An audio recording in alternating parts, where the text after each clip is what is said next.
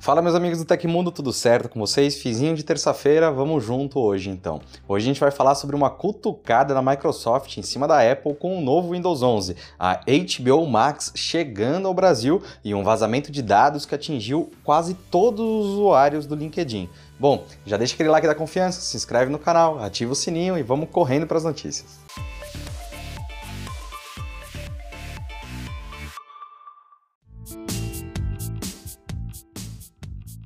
Na semana passada, a Microsoft anunciou o esperado Windows 11. Hoje, a empresa disponibilizou a versão beta Insider Preview para download e os usuários mais ansiosos já poderão conferir as atualizações do novo sistema operacional. Em um primeiro momento, é possível notar que a maioria das mudanças anunciadas na semana passada estão disponíveis já na versão beta. A barra de tarefas está centralizada, os cantos redondos nas janelas, área de widgets, entre outras. Para conseguir baixar a versão beta do Windows 11, é preciso se inscrever no programa Windows Insider. Em seguida, acesse a página Configurações, clique em Atualização, escolha a opção Segurança e, por fim, a opção Programa Windows Insider. É válido lembrar que o dispositivo deve ter o Windows 10 para habilitar a nova geração do sistema. E para conferir um tutorial completaço sobre isso, acesse o link que está aí na descrição.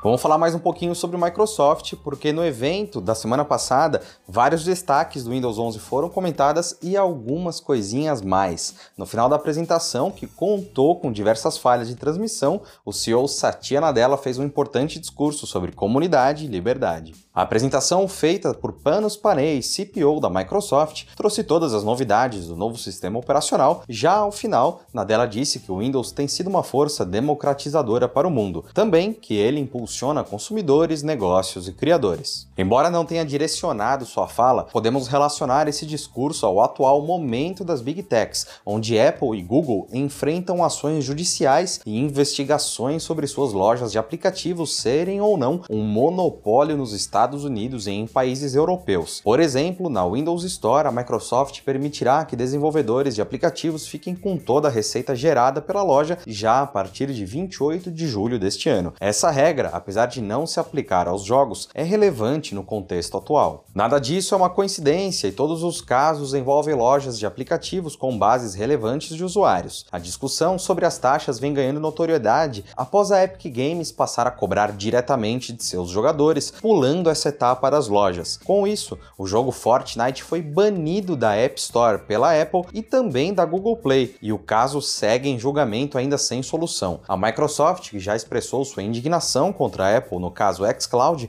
ficou do lado da Epic. A questão é que nenhum desenvolvedor deve criar uma loja de apps e disseminar suas criações e ideias para uma plataforma que pertence a companhias gigantes. São essas ideias que impulsionam e tornam os dispositivos eletrônicos relevantes para o cotidiano do usuário. Afinal, a própria App Store foi lançada depois do primeiro iPhone estrear no mercado. Mais recentemente, a Apple também divulgou um relatório explicando o motivo pelo qual é contra a instalação de aplicativos de outras fontes que não a própria App Store. Essa fala também foi reforçada recentemente por Tim Cook, CEO da companhia. Aqui é relacionado que a segurança dos usuários pode ser colocada em risco. E também há de se notar que a Apple faz muito dinheiro com a App Store. Só em 2020, a loja gerou 64 bilhões de dólares em vendas. Em 2019, fechou com 50 bilhões de dólares. A ação da Microsoft pode não causar um impacto nesses números, não agora, mas é uma mensagem forte para a Apple e Google e talvez ainda mais forte para os desenvolvedores.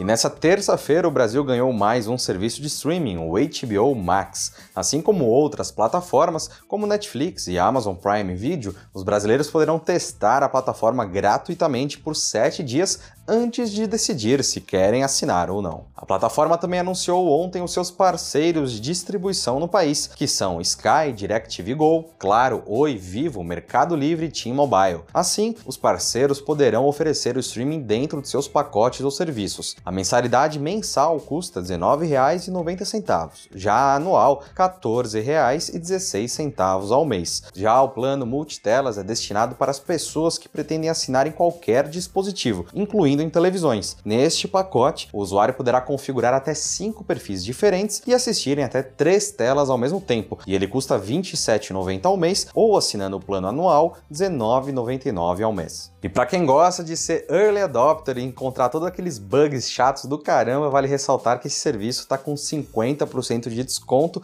no plano mensal até o dia 31 de junho. Se você achou tudo uma droga ou gostou, comenta aí embaixo.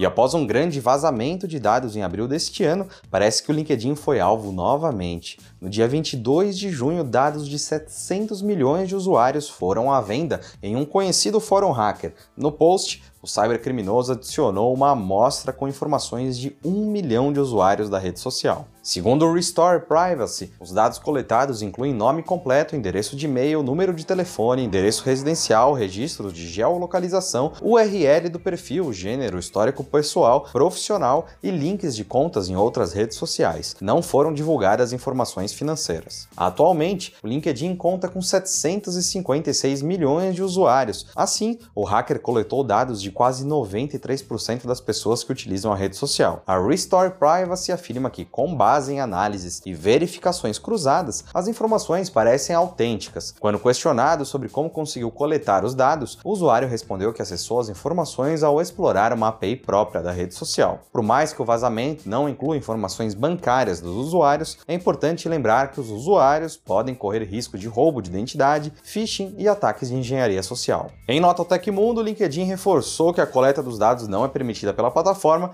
mas que não teve os dados violados. E o portfólio de tablets da Samsung no Brasil acaba de ser reforçado com a chegada do novo Galaxy Tab A7 Lite ao mercado nacional. O modelo apresentado em maio junto com o Galaxy Tab S7 FE é voltado ao entretenimento, contando com uma tela TFT de 8,7 polegadas, resolução de 1340 por 800 pixels e bordas finas. Ele traz um processador Helio P22T octa-core, que pode vir combinado com 3 GB ou 4 GB de RAM, dependendo da versão. Já em relação ao armazenamento interno, há opções de 32 ou 64 GB, mas em ambos os casos é possível expandi-lo para até 1 TB, utilizando cartão microSD e ganhando mais espaço para salvar fotos, vídeos e outros arquivos. No quesito câmera, o tablet tem uma lente traseira de 8 megapixels e uma dianteira de 2 MP com capacidade para gravar vídeos em Full HD no sensor principal, alto-falantes estéreo duplos com a tecnologia Dolby Atmos para maior imersão nos jogos e conteúdos por streaming e a bateria de 5100 mAh com suporte a carregamento rápido de 15 watts são outros destaques. Rodando Android 11, o Tab A7 Lite possui integração com os demais dispositivos da família Galaxy, incluindo os celulares e os fones de ouvido Galaxy Buds, podendo ser utilizado para atender chamadas e responder mensagens de texto, por exemplo. O modelo também oferece acesso à plataforma de streaming Samsung TV Plus. Já disponível na loja online da Samsung nas cores grafite e prata, o novo tablet da marca pode ser encontrado nas versões Wi-Fi e LTE 4G em duas combinações de RAM e armazenamento. Todas as variantes têm Wi-Fi Wi-Fi Dual Band, Bluetooth 5.0, conector USB 2.0 e entrada P2 para fone de ouvido. Os preços do Galaxy Tab A7 Lite no Brasil vão de R$ 1.249 para a versão com 3 GB e 32 GB de armazenamento até R$ 1.499, R$ 1.500, né, para a versão de 4 GB com 64 GB de armazenamento interno e conexão 4G. Se achou bacana esses novos tablets? Comenta embaixo. E aconteceu na história da tecnologia. No dia 29 de junho de 2007, quase seis meses depois de ter sido lançado, o aguardado iPhone da Apple chegou às lojas físicas. Menosprezado pelos analistas da época após o seu lançamento, o iPhone foi saudado por longas filas de compradores em todos os Estados Unidos daquele primeiro dia. Tornou-se rapidamente um fenômeno da noite para o dia, e um milhão de iPhones foram vendidos em apenas 74 dias. E chegou ao fim hoje no Tecmundo da terça-feira. Se você ficou com alguma dúvida, quer saber mais sobre algum assunto, clica nos links que estão aqui na descrição desse episódio ou lá no primeiro comentário. Eu sou o Felipe Paião e amanhã tem mais. Você pode me encontrar lá no Twitter pela arroba Felipe Paião. Eu espero que vocês continuem seguindo as recomendações da Organização Mundial da Saúde. Um abração e a gente se vê amanhã.